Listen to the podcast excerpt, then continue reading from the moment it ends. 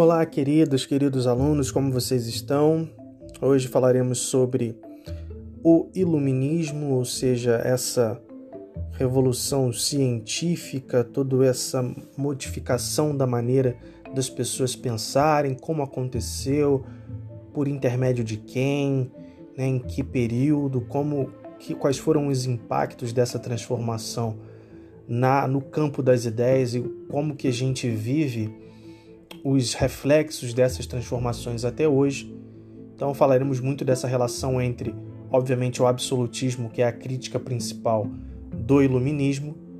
Essa, essa é a nossa temática, então pega uma cadeira, senta num lugar confortável, pega o seu material de escrita que a gente vai começar.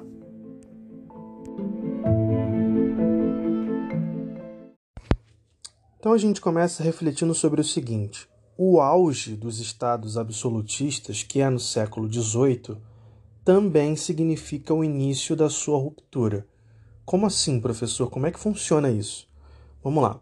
A partir do final desse século, com a diminuição das guerras religiosas, eu, eu lembro a vocês que as guerras religiosas estão associadas ao movimento da reforma protestante com a criação de novos estados Agora, é, protestantes em relação aos estados católicos, em alguns momentos aconteceram guerras entre reinos, então príncipe católico enfrentando um príncipe religioso, né, por motivação única e exclusivamente para definir qual era o modelo de região mais adequado, ou seja, a paixão religiosa fazia com que esses governantes entrassem em guerra, né, e aconteceram também guerras civis, ou seja, a própria população, em geral, ela se, se enfrentava por conta dessas paixões religiosas, ou seja, a minha religião é mais importante que a sua. A gente sabe que isso acontece até hoje.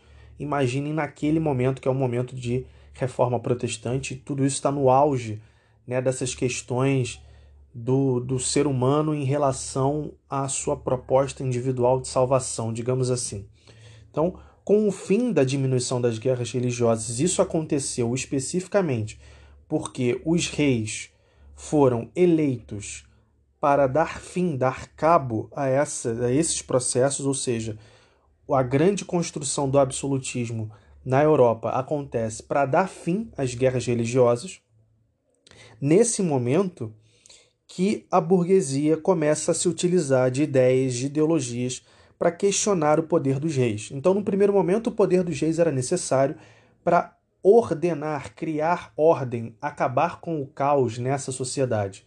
Só que, a partir do momento que essa função já é exercida, que a sociedade volta a ter ordenamento, a burguesia passa a pensar de uma outra maneira, passa a questionar os abusos do poder absoluto.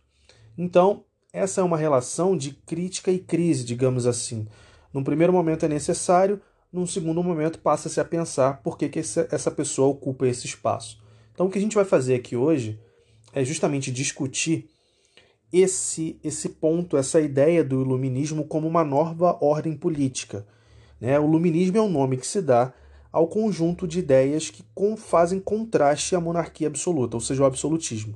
Elas foram desenvolvidas por parte da nobreza e foram incorporadas pela burguesia no final do século 18. Então, as tensões envolvendo os monarcas e a nobreza, né, e as, os monarcas com, com parte da nobreza e a burguesia, geraram na Europa uma situação que foi uma situação pré-revolucionária. Perfeito? Nesse momento, por exemplo, é, você tem a primeiro, primeira questão dessa, dessa criação do, de ideias iluministas com o empreendimento de uma enciclopédia, ou seja, a circulação de várias ideias diferentes.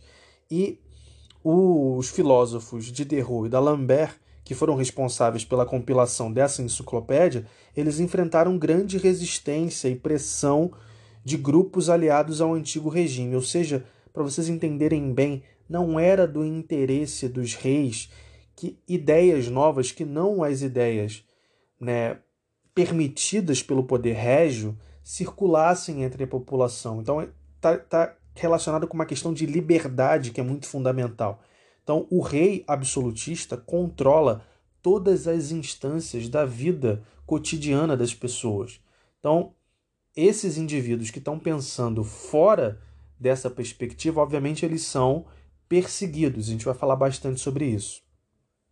Inclusive, obviamente, que essa, essa enciclopédia é um dos textos que é condenado pelo Papa da época, no caso o Papa Clemente XIII, não precisa gravar o nome, mas só para vocês entenderem que a igreja também tem um papel fundamental nessa diminuição da capacidade dos indivíduos em perceber as coisas de uma outra maneira que não seja aquela que interessa quem está no poder, obviamente, o poder régio, os nobres e o clero.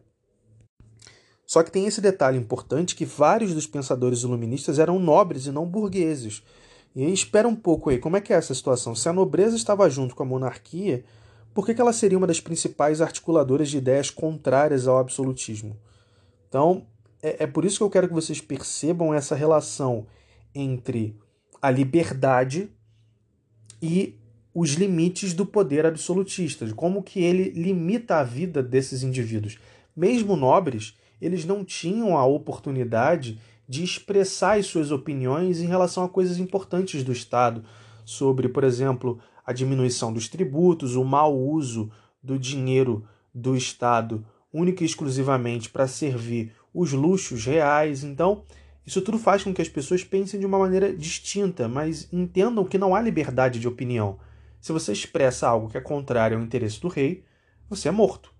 Então, mesmo sendo nobre, eles entendiam que eles não estavam no mesmo nível de poder de decisão desse ente absoluto, que é o rei, que é enviado por Deus, que está lá como representante de Deus na Terra, todas aquelas ideias que nós conversamos sobre a fundação do absolutismo em si.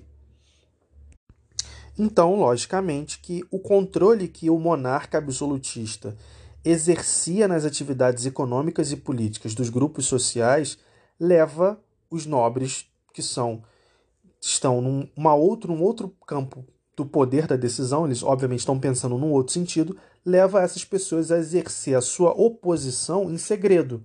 Né? Primeiro na sua própria cabeça. Né? É o único espaço que você pode pensar e pensar de maneira diferente se você não fala nada. Então, começa por aí. E segundo, de uma maneira coletiva. Então, essas pessoas que buscavam aprimoramento intelectual faziam isso nos espaços autônomos em relação ao Estado ou seja, espaços privados, a loja maçônica, o salão literário, a biblioteca paroquial, os salões para você tomar chá lá entre os nobres em particular, os salões ocultos das padarias francesas, digamos assim, todo e qualquer lugar em segredo onde fosse possível repensar e refletir a conduta real.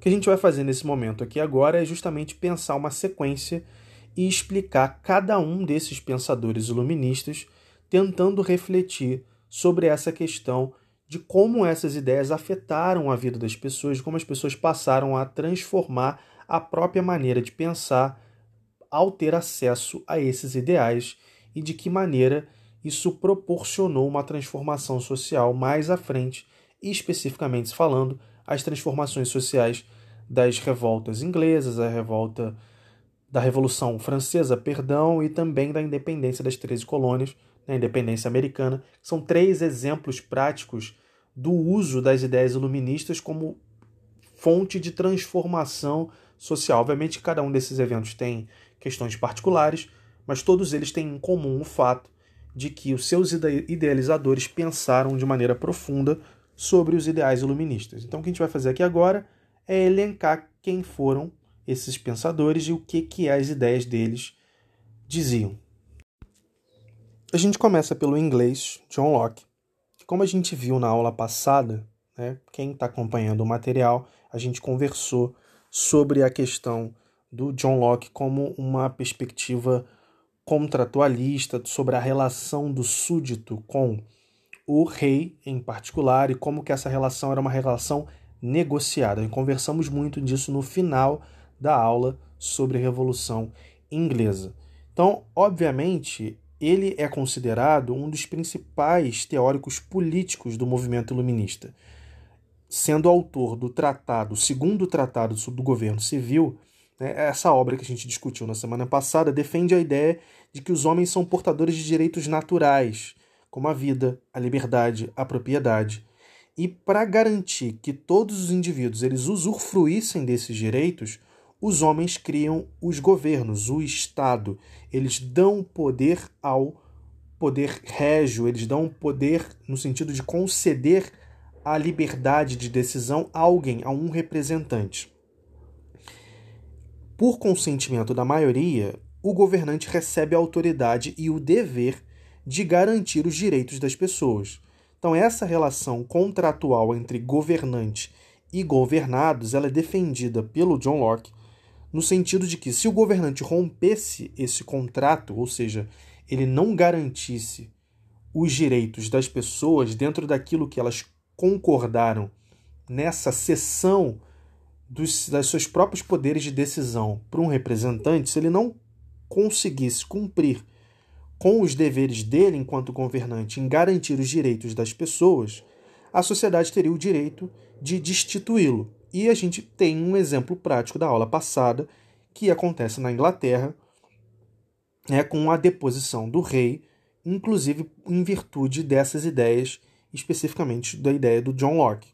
Então, surge assim, obviamente, um princípio revolucionário, né, no sentido da teoria política, porque obviamente rejeita o absolutismo. Percebam como é algo completamente contrário ao absolutismo. No absolutismo, em principal, essa questão do Bossuet, que foi aquele filósofo que pensava o rei como um exemplar de Deus na terra, né? Pensem vocês que isso é exatamente o contrário. Não, o rei não é um representante de Deus na terra que tem todo o poder de decisão sobre as nossas vidas. Pelo contrário, ele é, na verdade, um sujeito que está ali eleito por nós, ou seja, ele está lá porque nós assim o compreendemos dessa maneira, nós o escolhemos para nos representar e se essa pessoa não conseguir cumprir com aquilo que nós concordamos nessa nesse processo eleitoral, digamos assim, ele pode ser destituído. Obviamente, o que, a gente lembra disso numa aplicação política para os nossos tempos, né? pensando especificamente agora? A gente lembra muito dos processos de impeachment, lembra muito dessa relação de renúncia, por exemplo, quando alguém não cumpre com o seu dever da sua função administrativa. Só que naquela época, pensem vocês, com a cabeça das pessoas da época, é algo extremamente revolucionário. Revolucionário no sentido mesmo da, do potencial de transformação. Porque os reis se imaginavam, e toda a sociedade em geral, se imaginavam seres acima do bem e do mal, acima da, das possibilidades de, de ouvir os seus súditos. Eu, eu, como rei, faço aquilo que me interessa, faço o que eu quiser e você, como súdito, tem mais é que me ouvir. Então, quando chegar o limite dessa exploração das riquezas, da exploração da autoridade, da exploração da violência da relação real com os súditos, obviamente que essas pessoas começam a pensar, esses nobres e essa burguesia começa a pensar de uma maneira diferente. E o John Locke tem esse papel fundamental, ele é um dos primeiros que defende essa relação contratualista. Seguindo essa linha dos pensadores contratualistas, né, digamos assim, um outro nome do iluminismo, no caso o iluminismo francês no século XVIII, foi Jean-Jacques Rousseau. Ele acreditava na liberdade dos homens, uma vez que eles nascem todos iguais e que, por meio da sua livre vontade, eles criam as leis e organizam a sociedade. Ele foi um grande defensor de um conceito específico de democracia não como a gente compreende hoje, né, nessa questão democrática no sentido eleitoral, né, do voto universal, mas sim como democracia no sentido da expressão da vontade geral, né, a população em relação a uma nação. Então, o, o, o principal, uma das suas principais obras, inclusive, era o Discurso sobre a Desigualdade. Então, pensem que Rousseau, nesse sentido, tem um olhar diferente do que na comparação com Locke, em particular, que apesar de ambos serem contratualistas, Rousseau está pensando na perspectiva sobre as relações entre os homens. Né? Então não é só a relação do homem com, os, com o seu rei, no caso, né? do súdito com o rei, mas o homem entre o homem. Né? Então ele está preocupado principalmente nessa questão relacionada à propriedade privada especificamente do direito à propriedade, são coisas distintas. E aí eu reforço para vocês essa relação estabelecida por Rousseau dessa criação do contrato, a gente chama de perspectiva contratualista, eu já conversei o porquê, explicando. Primeiro, Thomas Hobbes, lá atrás, na aula de absolutismo, passamos pelo John Locke, e isso se concretiza, isso fica mais especificamente descrito com Rousseau, porque ele escreve, inclusive, um texto que se chama O Contrato Social. Então, obviamente, que dentre a perspectiva contratualista, o Rousseau é aquele que basicamente funda isso como é, um, um princípio, uma ideia especificamente descrita. Outros pensadores já tinham pensado também sobre essa, essa ideia, mas não tinham transmitido de maneira tão clara, tão específica. Então, basicamente, o que o Rousseau está pensando é, é nessa transição de um estado de natureza para um estado civil. Nossa, não entendi nada, professor, explica. Vamos lá. O Rousseau tem como princípio explicar a relação da sociedade no sentido do seguinte, de que o indivíduo, quando ele, ele nasce, ele é obrigado a entrar em conflito com o outro da sua espécie, o homem em particular, ele entra logo de cara, na medida do momento que ele se desenvolve, ele entra em conflito com outros humanos, através das guerras, das disputas, de, de controle de posse, principalmente com a questão do estabelecimento da propriedade privada. É isso que para o Rousseau que causa a discórdia, que causa o desentendimento, que causa o conflito entre os homens. Então, a disputa pela propriedade privada. E aí, propriedade privada no sentido de posse, tá, gente? Não é no sentido de terra, terreno. Eu não estou falando de uma casa. Uma casa é uma propriedade, mas o carro é uma propriedade. É, as suas posses em geral todas são compreendem a sua propriedade privada. Lógico que a terra em particular tem um, um caráter mais específico, mais visual, mas a gente pode exportar essa ideia para tudo.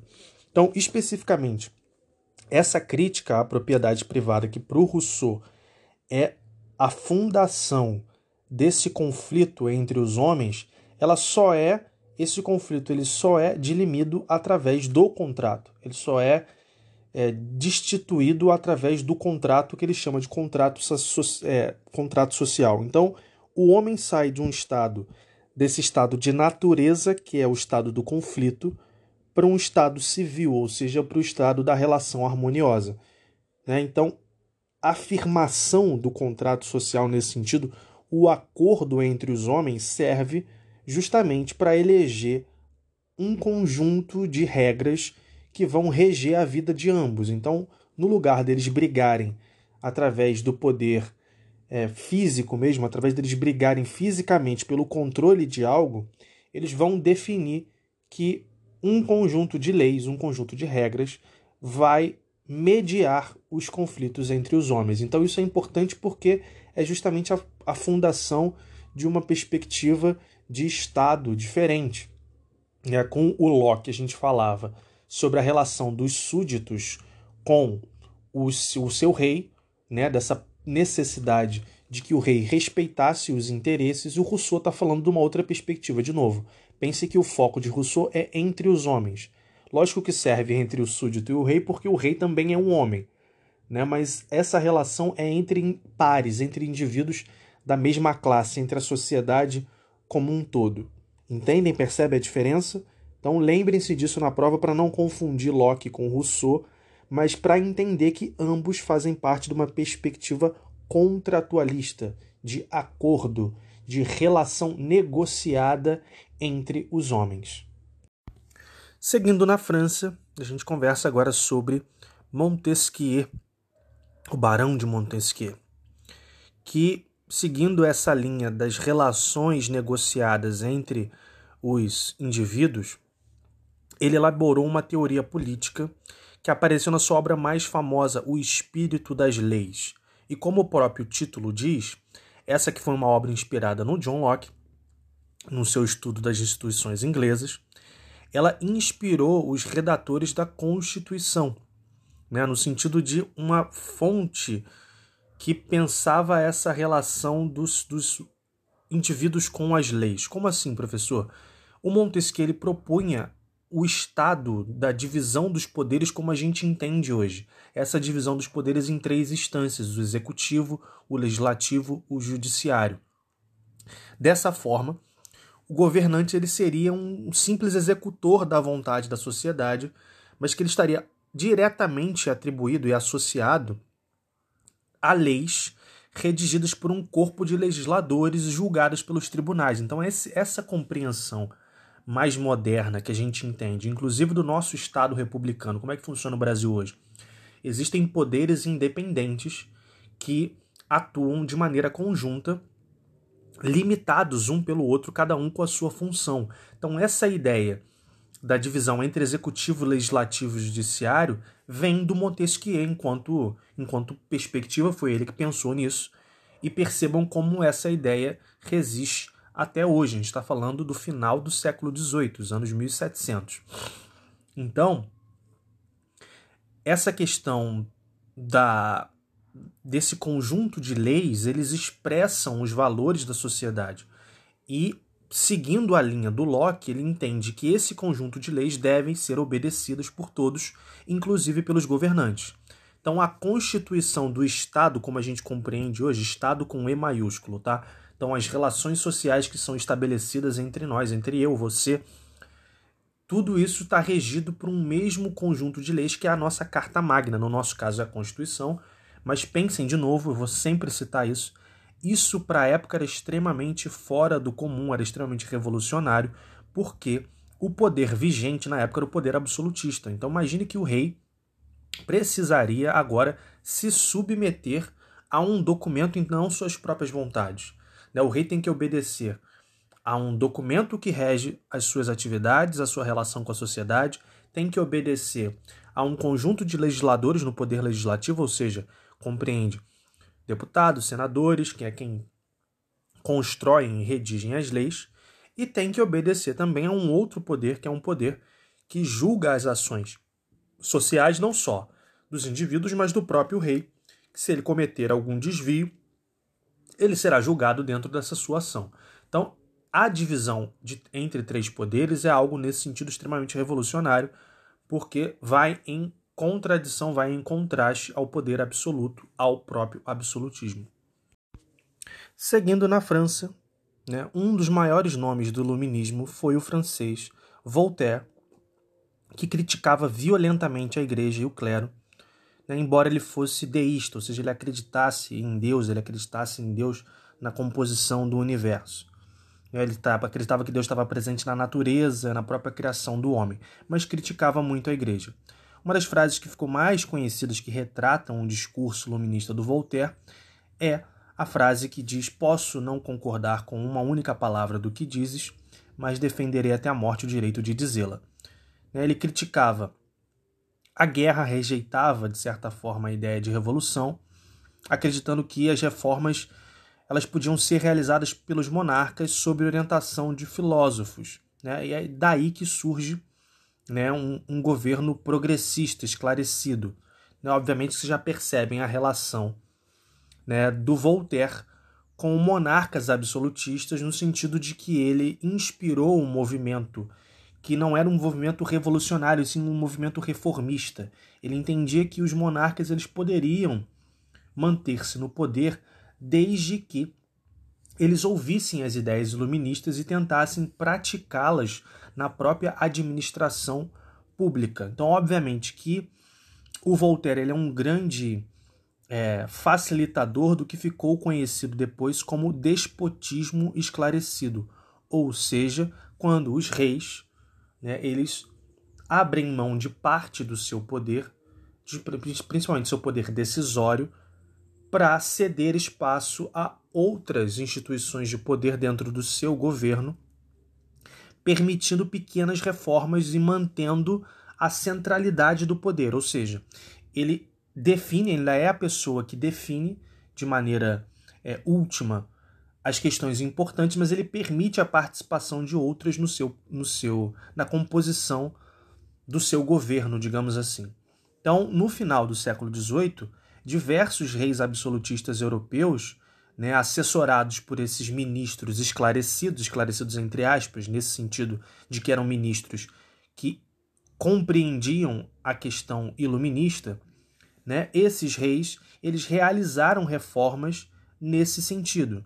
Então, as reformas elas consistiam em diminuir as tensões entre os monarcas e a burguesia, modernizando o Estado, aumentando a eficiência administrativa, concedendo cargos, incentivando a educação pública, criando escolas, né, a, criando academias literárias e científicas, universidades. Então, os reis tentavam garantir uma sobrevida ao Estado absolutista. Ele, ele obviamente, o, esse movimento, se você parar para pensar bem, ele carrega uma contradição fundamental. Se por um lado alguns reis eles estavam dispostos a realizar reforma, por outros eles não iam tolerar limitações ou uma perda total dos seus poderes. Então, em lugares como Portugal, Espanha, a burguesia local ela recebeu bem as reformas, só que mais cedo ou mais tarde ela acabou exigindo mudanças políticas que eram inaceitáveis para os monarcas com, com, poderes excessivamente centralizados. Né? Então, como, como eu expliquei, na Espanha com Carlos III principalmente e Portugal com Dom José I, cujas reformas foram conduzidas pelo Marquês de Pombal. Né? Nós conversamos sobre o Marquês de Pombal aqui, na aula especificamente sobre as relações coloniais entre Brasil e Portugal, e vocês vão lembrar que ele teve um papel preponderante na transformação da administração pública portuguesa junto ao Brasil. Né? Então, obviamente, ligada a essas ideias do despotismo esclarecido. Seguimos na França para falar do último filósofo da nossa aula, que foi o René Descartes, foi um filósofo, físico e matemático cujo principal desejo foi de construir uma ciência universal, uma ciência que tivesse o caráter de verdade. Né? Ele acreditava na existência de uma verdade absoluta, incontestável. E para isso ele criou um modelo, né, um modelo científico que a gente entende como método cartesiano. Então, é basicamente pensar a ciência num sentido matemático. Essa foi basicamente a grande contribuição de Descartes, fundando, é, obviamente que ele não cria a matemática em si, cálculos já existiam antes dele, mas há o estabelecimento do racionalismo científico com base em proposições matemáticas, principalmente com o método cartesiano, a questão das geometrias, né, dos cálculos geométricos. Então, assim, ele desenvolve, através desse texto, que é um texto chamado O Discurso sobre o Método, uma perspectiva racionalista dentro da filosofia. Então, para ele, esse método cartesiano ele consiste em quatro regras: a evidência, a análise, a ordem e a enumeração. Percebam que é tudo, na verdade, é toda a criação de um processo que valida o próprio pensamento científico. Ele, na verdade, está falando de método está falando da construção de um roteiro que deve ser seguido para que determinada questão consiga se caracterizar como ciência, né? para que você consiga de definir e distinguir ciência de outras áreas do pensamento humano, como a religião, por exemplo. Então, quando você cria essas regras, você na verdade está criando um roteiro a ser seguido por aqueles que se consideram e pretendem estabelecer uma ciência. É isso, queridos alunos. Chegamos ao fim da nossa aula. Como a gente conversou, esses, esse processo da, do iluminismo em si, dessa transformação das ideias, ele tem por fim né, a queda do antigo regime, o início da era das revoluções. Então, no final do século XVIII, começa a se desencadear na Europa um processo que leva justamente à deposição dos reis absolutistas através das revoluções burguesas. Né? Então, o colapso do Estado moderno, moderno por conta da Idade Moderna, desse Estado moderno centralizado, substituído por um novo tipo de Estado que é controlado pela burguesia, né? que é um Estado liberal. Liberal justamente no sentido dessa liberdade de ideias, dessa perspectiva em contraposição à perspectiva centralista do absolutismo. É lógico que essa mudança ela não foi imediata, teve várias idas e vindas no processo, ela não, a própria Revolução Francesa, por exemplo, ela não se conclui no ato da Revolução.